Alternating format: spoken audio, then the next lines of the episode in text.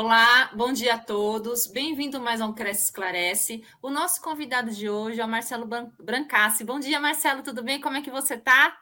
Bom dia, Cris. Estou ótimo. E você? Eu estou bem, graças a Deus. O Marcelo aqui é nosso antigo parceiro, né, Marcelo? Já participou de várias palestras, eventos aqui com a gente.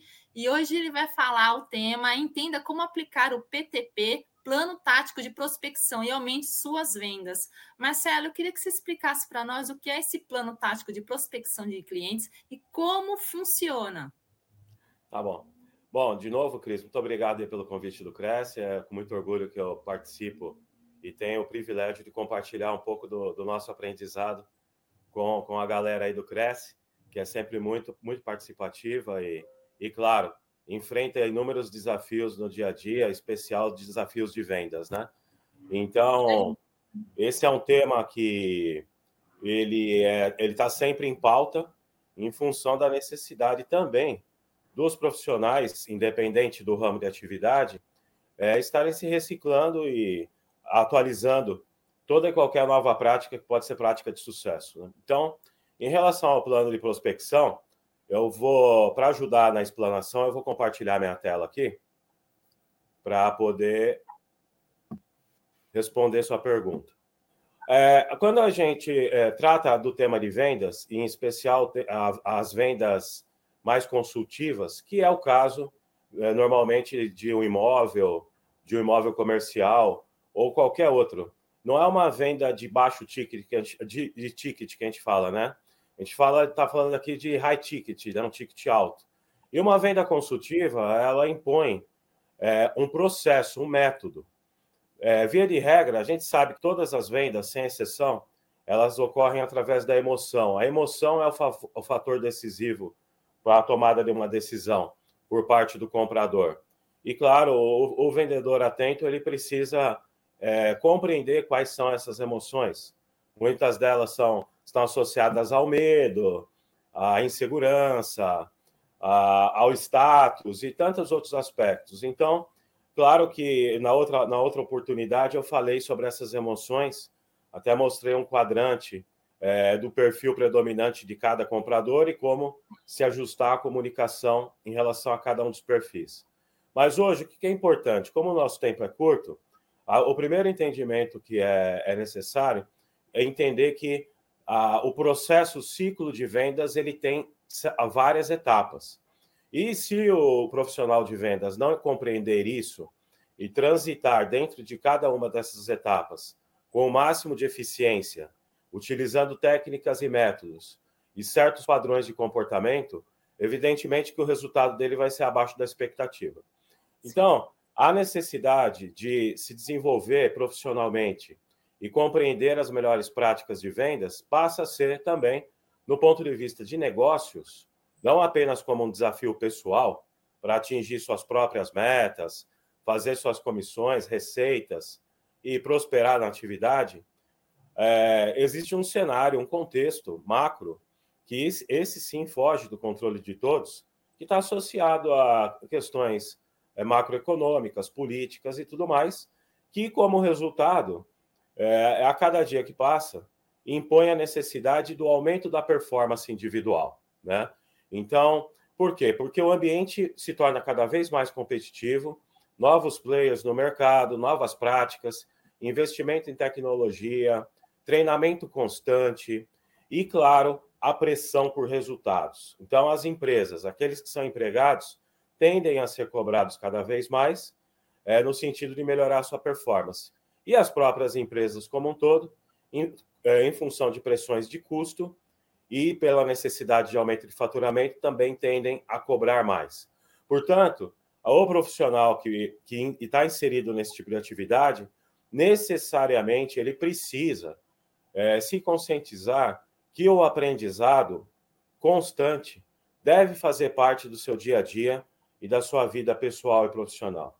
É muito comum a gente observar na prática certo, certo nível de resistência em relação, de algumas pessoas em relação ao novo.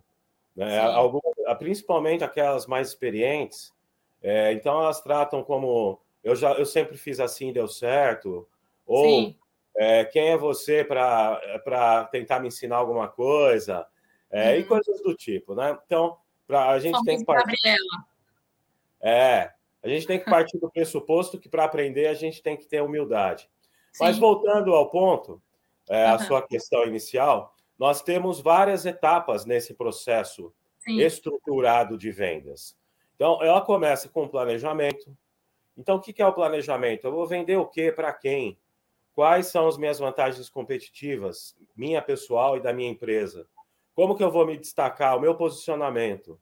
O meu posicionamento vai ser para, como eu disse, para vendas de, no caso de imóveis, é de alto valor, residenciais, comerciais, apartamento, caso que é. Como que eu quero ser visto pelo mercado? Via de regra, quando a gente não cria um posicionamento ou escolhe um nicho específico, a tendência é que o, nós passamos a ser meio que um clínico geral, né? E basta a gente olhar na medicina, o médico clínico geral, eh, não há nenhum problema ser clínico geral. A questão é que o clínico geral tende a ter um valor é, percebido menor do que um especialista. Sim. Então, basta ver o valor das consultas de um especialista e de um clínico geral. Né? É, isso vale para vários outros segmentos. Para o próprio setor de imobiliário, onde o, o investidor ou o comprador ele quer e necessita e busca conversar com alguém que de fato resolva o problema dele, que traga boas soluções e que, e que, e que gere valor naquela relação. Então, é, essa, essa questão do posicionamento é o início. O, qual é o planejamento para quem eu vou vender, como vou vender, o que vou vender e qual é o meu posicionamento, como eu quero ser percebido em relação àquele mercado. Né? É, a gente também sabe que a maioria esmagadora dos profissionais e das próprias empresas tentam vender tudo para todo mundo. Né? E isso acaba gerando uma confusão e uma percepção de que aquele vendedor ele não é um profundo conhecedor daquele tema. Isso pode prejudicar as relações de negócio.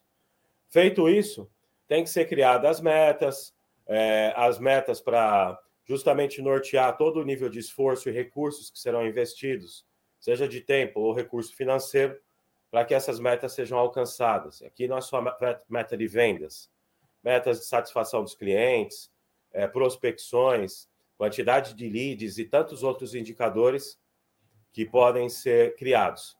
E por isso que os indicadores estão ali na coluna da direita como um dos pilares do processo de vendas. E aí a gente tem, claro, que ser eficaz na abordagem do tempo, usar o nosso tempo de maneira eficaz, sem desperdício, de forma produtiva, e isso também é técnica.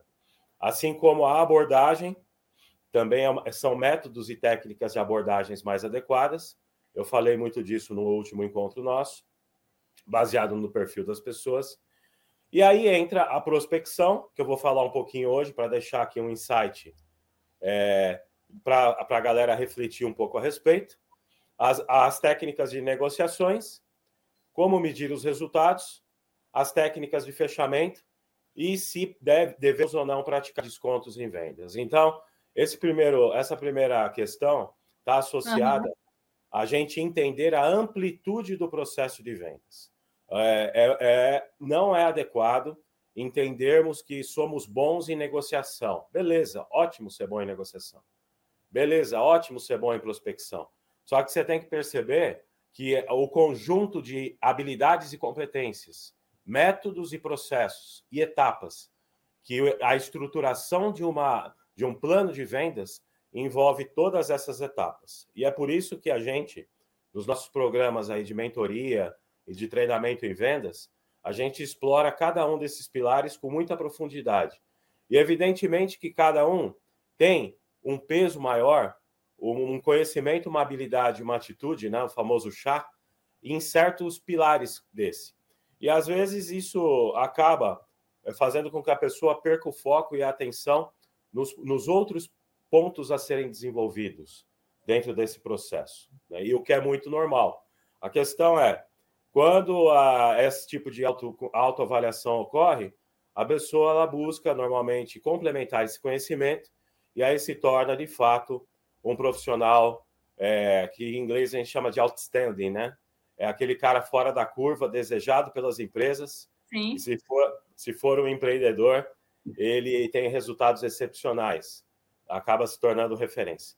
Então, dito isso, vamos passando essa amplitude, falar um pouquinho aqui da, da questão nossa, da nossa pauta, do plano da prospecção em si, que, como eu expliquei, ele é um método e, e, e esse método exige certos padrões de conduta. Né? Então, a gente tem que definir, é, a partir do momento que eu tô, defini o meu planejamento, defini o meu nicho, já escrevi, eu sei quais são as minhas vantagens competitivas, minha e da minha empresa. É, eu tenho é, já muito claro qual é a oferta e qual é a solução que eu vou propor para aquele público. E chegou o momento de eu conversar é, com a pessoa para estimular o interesse dela em dar continuidade a essa conversa. Ou seja, o meu posicionamento já está claro, a minha apresentação profissional, o, chamado pitch de elevador, né?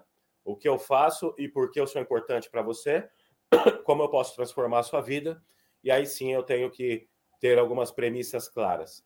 É muito comum em toda e qualquer atividade, acho que todos aqui já passaram por isso, a gente ser abordado por telefone, e-mail, WhatsApp, por vendedores de qualquer coisa. Mas a maioria esmagadora a gente descarta o contato. E por que, que a gente descarta o contato? Justamente a, a forma da abordagem foi inadequada. Ela não, né, ela não despertou, num primeiro momento, um alto impacto. Então, é, sempre costumo dizer que existe um termo para isso, para criar as abordagens persuasivas, tanto por e-mail, WhatsApp, Telegram, até mesmo na, no próprio site, na página de vendas, que são questões de copy. Né? A copy são escritas e conversas persuasivas. São técnicas para que isso ocorra. A gente ensina também técnicas de copy no nosso programa. Então, a maneira que você tem a primeira abordagem junto àquela pessoa é o que vai definir a continuidade. Definir relação. Exato. Então, qual é o objetivo do contato? Tem claro isso? já está claro antes do contato os benefícios do contato. A gente tem que lembrar que a gente compra soluções de qualquer coisa. A gente compra por emoção, por emoção e tenta Sim. justificar. A gente tenta justificar, né? O que a gente por comprou. Necessidade. Gente... Ah, por razão, né?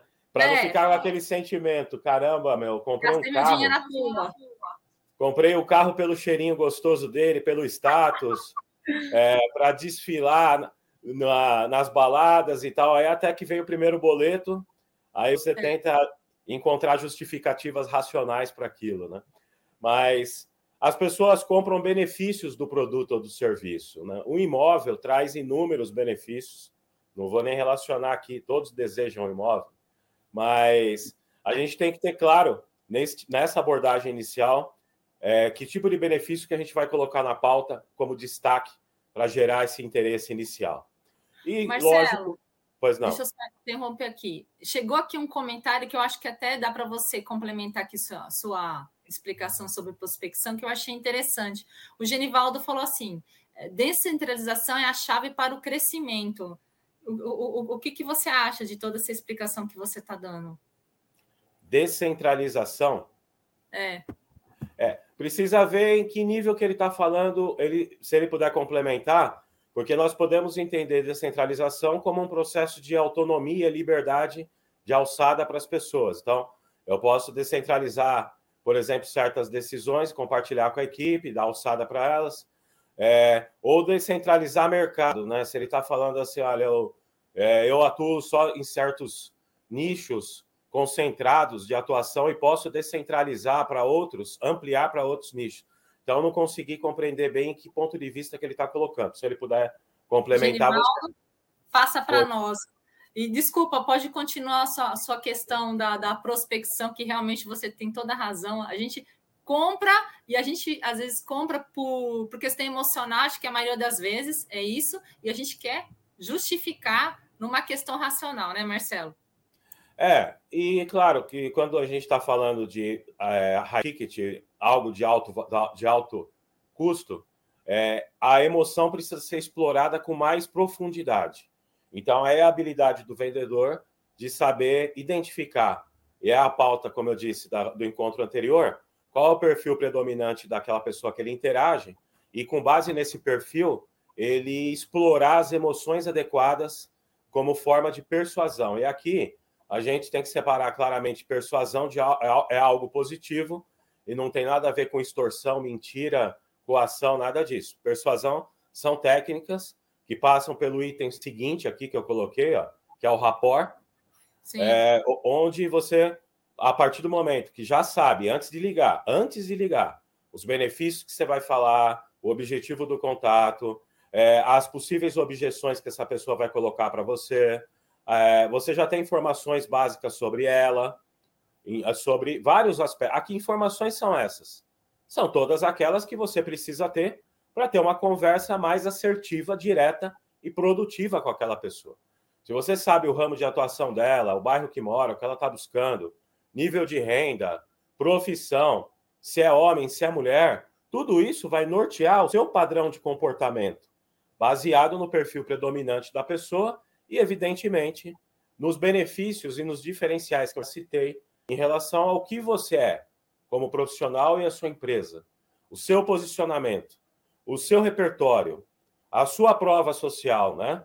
O que, é a prova social? São, são é, é, o seu background, né? São, as pessoas já falaram de você, os depoimentos a seu respeito, a sua a reputação da sua empresa, sua.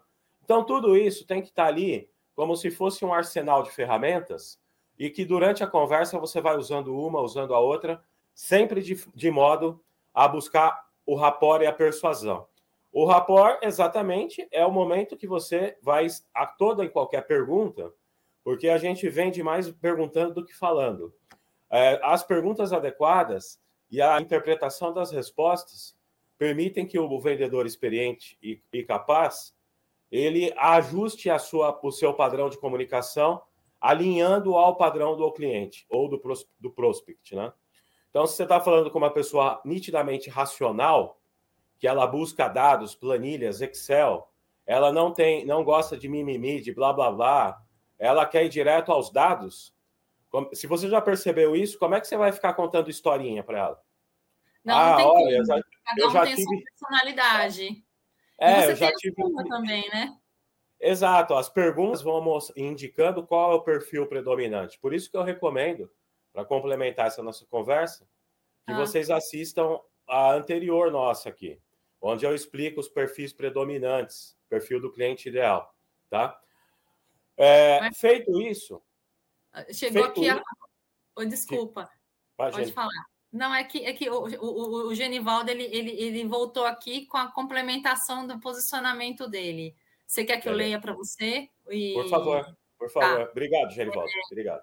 É, quando as tarefas são centralizadas em uma pessoa só, fica difícil o desenvolvimento e o crescimento com um todo. Saber quem faz, o, o que faz, o que em cada etapa do processo é importante para o resultado.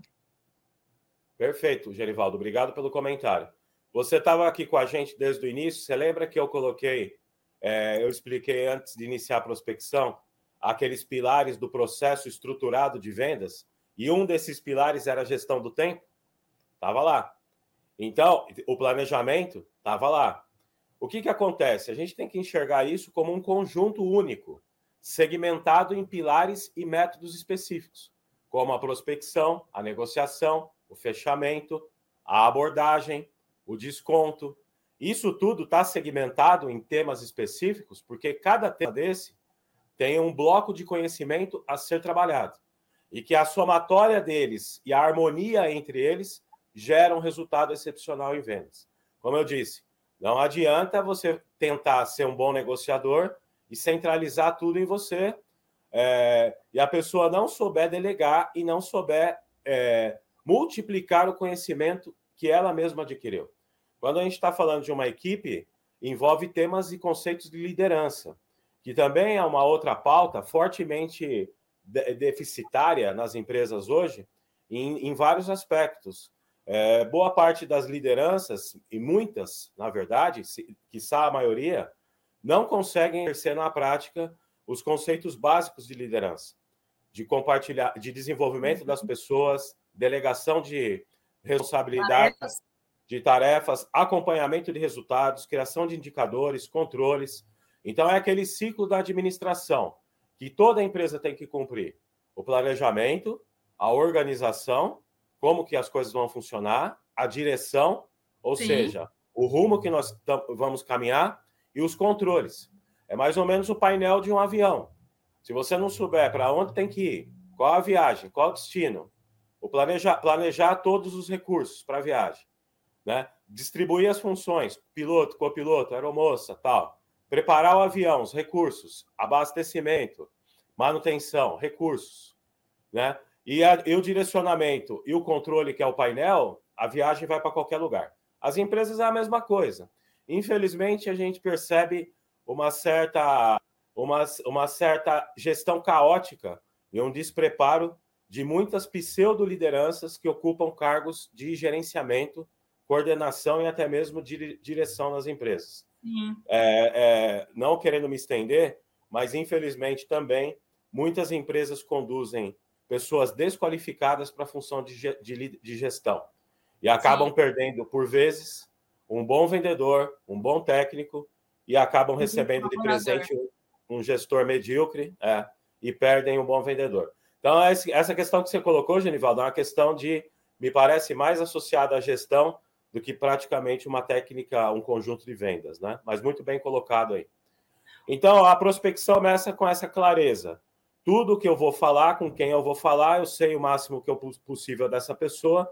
Eu vou a todo momento ter os benefícios da minha abordagem claro, as minhas vantagens competitivas, quem eu sou, meu posicionamento e todas as armas, entre aspas, na minha mesa. E vou fazendo as perguntas e vou conduzindo a conversa e vou interpretando o perfil predominante daquela pessoa, que é o rapport. Né? E a partir disso, existem técnicas que são praticamente 10 técnicas, que no, nosso programa a gente ensina isso, para abordar corretamente. É, como demonstrar interesse na pessoa, o contato visual, a importância disso, se for uma abordagem pessoal, a legitimidade, a transparência, ser verdadeiro nas informações, isso gera confiança. E a gente tem que lembrar que a gente compra de, de alguém que nós temos confiança. Ou alguém aqui compra algo de, de pessoas que não confiam? Não. Né? Jamais. A gente não compra, né? E aí a gente tem que buscar empatia, se colocar no lugar da pessoa, ser simpático, perguntar mais do que falar. Então, são, como eu disse, a, esse pilar prospecção é um conjunto de habilidades, competências e métodos que você pode aprender, desenvolver, praticar e, evidentemente, isso vai se reverter em resultado, em resultado de uma performance melhor de vendas. Marcelo, é... deixa eu só falar. A gente tem meia hora de programa e aí estão tá, faltando cinco minutos, tá? É, eu acho que a gente vai, se você desejar, a gente vai continuar esse papo. Num próximo programa, a gente pode dividir ele em, blo em blocos, porque eu acho que eu tenho uma pergunta que, que, que é importante eu fazer ela, e, e talvez seja um, um, um, complemento da sua resposta anterior, que foi dada para o Genivaldo. Porque, assim, é, é, é, uma, é uma questão que eu, que eu me preocupo bastante sobre o, esse, esse plano tático que você está falando, que a gente realmente precisa principal é ter rapport com a pessoa. Não importa se é o seu cliente, se é a pessoa que está trabalhando para você, é, se é o seu fornecedor, sem rapport não tem nada, no meu, no meu ponto de vista. E para complementar e a gente fechar essa nossa, nossa, nossa conversa, né, porque a gente só tem meia hora, eu queria saber com você, o plano tático de prospecção aos clientes também é, apresenta alguma influência aos colaboradores da empresa? Porque você estava conversando isso com o Genivaldo e eu queria que você é, especificasse isso para a gente ter essa resposta clara aí. Perfeito. É, sobre vários, vários aspectos. Então, aqui já ficou claro que a gente tem que buscar essas técnicas para abordar Sim. e persuadir, certo? É, é, isso que você colocou, sem dúvida nenhuma. Nós, é, dentro e fora das empresas, para quem a gente vende e de quem a gente compra, a gente tem uma troca, influências recíprocas. A gente está buscando isso vale para relacionamento e para tudo na vida. A partir do momento que eu tenho uma equipe, eu tenho que identificar, evidente, que o perfil de cada uma dessas pessoas da equipe, porque as pessoas são diferentes. Como eu disse, você tem pessoas racionais dentro da tua equipe, como os, o potencial cliente também. Nós temos pessoas afáveis, expressivas, que gostam de conversar, também Sim. na nossa equipe. Né? Nós temos o pragmático, que é aquele que não gosta de falar. Ele vai de, ele não quer ver uma apresentação de PowerPoint, ele quer ver o, o, as conclusões finais, ele não tem paciência. Sim. Isso tudo Evidente que esses, esse perfil predominante também são das pessoas que trabalham conosco. Então, a partir do momento que elas estão presentes lá na nossa vida, dentro e fora da empresa, toda essa adaptação de perfil, de comunicação que eu preciso ter, de comportamento e de rapport, vai ser necessária em nível individual e em nível coletivo. Uma equipe também tem um perfil predominante. Uma equipe de alta performance ou de baixa performance, ela tem características comuns entre as pessoas, tende a ter. Ou seja, equipe de alta performance tende a ser é, é entusiasmada, comprometida, focada em resultado, é, alegre, é, feliz e, evidentemente, isso se, se retrata na performance. A Sim. gente não consegue ter uma equipe de alto desempenho com pessoas desanimadas, desanimadas, sem senso de, senso de pertencimento. É igual um time de futebol. Como é que você vai ter um time vencedor se tem alguns que não suam a camisa, não se comprometem ou estão na posição errada? Quem tem que colocar cada jogador na posição certa para ter o melhor desempenho? É o técnico. No caso das empresas, é o gestor. É o gestor tem que estar atento às características, habilidades deficiências, competências de todo o seu time. E saber o que? Explorar o que cada um tem de melhor, de modo a, a converter isso num, num, num, desempenho individual elevado e, por sua vez, o do grupo elevado também. Então, assim, tem tudo a ver com tudo que a gente faz na vida, dentro Sim. e fora das empresas. Sim. Isso passa, para complementar a tua resposta, é, nesse processo de prospecção, além do que eu já citei, tem mais um monte de, de, de assunto para colocar, mas a gente deixa para a próxima. Para próxima. É, a, a, habilidade de também identificar com quem eu estou conversando. A partir Sim. do momento que eu já tenho uma conversa iniciada, as perguntas que eu fiz, com quem eu estou falando? Eu estou falando com aquela pessoa que é o iniciador, que vai direcionar o assunto para outra, que não é ela que decide e nem ela que compra, para eu não ficar Imagina só, você está falando com uma pessoa, conversa lá meia hora com ela, tem um papo super legal, produtivo. Aí no final da conversa ela fala, ah, mas não sou eu que decido essa compra. é frustrante. Então, você tem que ter habilidade para interpretar o papel da, da, da, da, pessoa. da pessoa que você está falando. E via de regra, são três papéis. Esse iniciador, que é a pessoa que vai conduzir a conversa inicial, que pode ou não ser o influenciador. Quem é o influenciador? O influenciador, por exemplo, é, vou pegar um casal. Normalmente pode ser o marido ou a mulher. Normalmente é, normalmente é o marido, porque quem decide é a mulher. Então, é, o marido acha que decide, mas no final das contas é a mulher que é a decide. mulher que decide, a gente sabe disso. Então a gente tem que entender também é, nesse processo, é, além de, de, exatamente tudo que eu já falei antes, exatamente o papel de cada um. Se você está falando com o influenciador, é evidente que você tem que buscar a continuidade dessa conversa e, de preferência, estimular a presença do decisor na próxima conversa. Então, é o momento que você vai, depois de ter, de ter já claro que o interesse foi estabelecido, é, você vai buscar uma agenda, vai apresentar datas e vai sair com uma reunião marcada. Porque esse negócio de terminar uma conversa, eu te ligo depois, a gente marca, eu te mando e-mail, você já perdeu, perdeu. Perdeu, perdeu o time. Tem que terminar Verdade. a conversa. Olha, eu estou com a agenda lotada, mas eu tenho dia 1, 2 e 3 no horário 3, 4, 3 4 e 5. Qual é o horário da tua preferência para eu já te mandar o invite agora? É assim que tem que ser. Né? É isso. Então, então, é nesse sentido que é, é, um, é um, vamos dizer, um pequeno sinal aqui para vocês de como que é, eu comecei falando que o processo de vendas ele é um processo extremamente amplo que passa por vários pilares e um deles é a prospecção. E a gente poderia ficar algumas horas aqui falando, falando. apenas da prospecção. Tá bom? Marcelo, é a gente, eu quero, eu quero fazer um novo programa com você porque eu não fiz quase nada de perguntas, a gente tem um monte de assunto para falar ainda, mas o nosso tempo aqui é de meia hora, mas a gente vai marcar um novo programa para dar continuidade a esse processo. Perfeito, Cris. Perfeito. Tá bom? Obrigada pela sua participação. Você sempre 10 com a gente, não tem nem o que falar. Eu queria agradecer a participação também dos internautas. E, Marcelo, vamos marcar. Vamos, tô, você sabe que eu estou sempre à disposição. Então, eu que agradeço a atenção de vocês nesse papo rápido. É, quero aqui deixar um agradecimento também a todo o público aí do Cresce. E quem quiser, já tem aí os meus contatos, a gente está sempre presente e tem o privilégio de compartilhar tudo aquilo que, que sabemos sem nenhum tipo de restrição. É assim é que a gente acredita, tá bom? Obrigada, gente. Obrigada, Marcela. Até a próxima.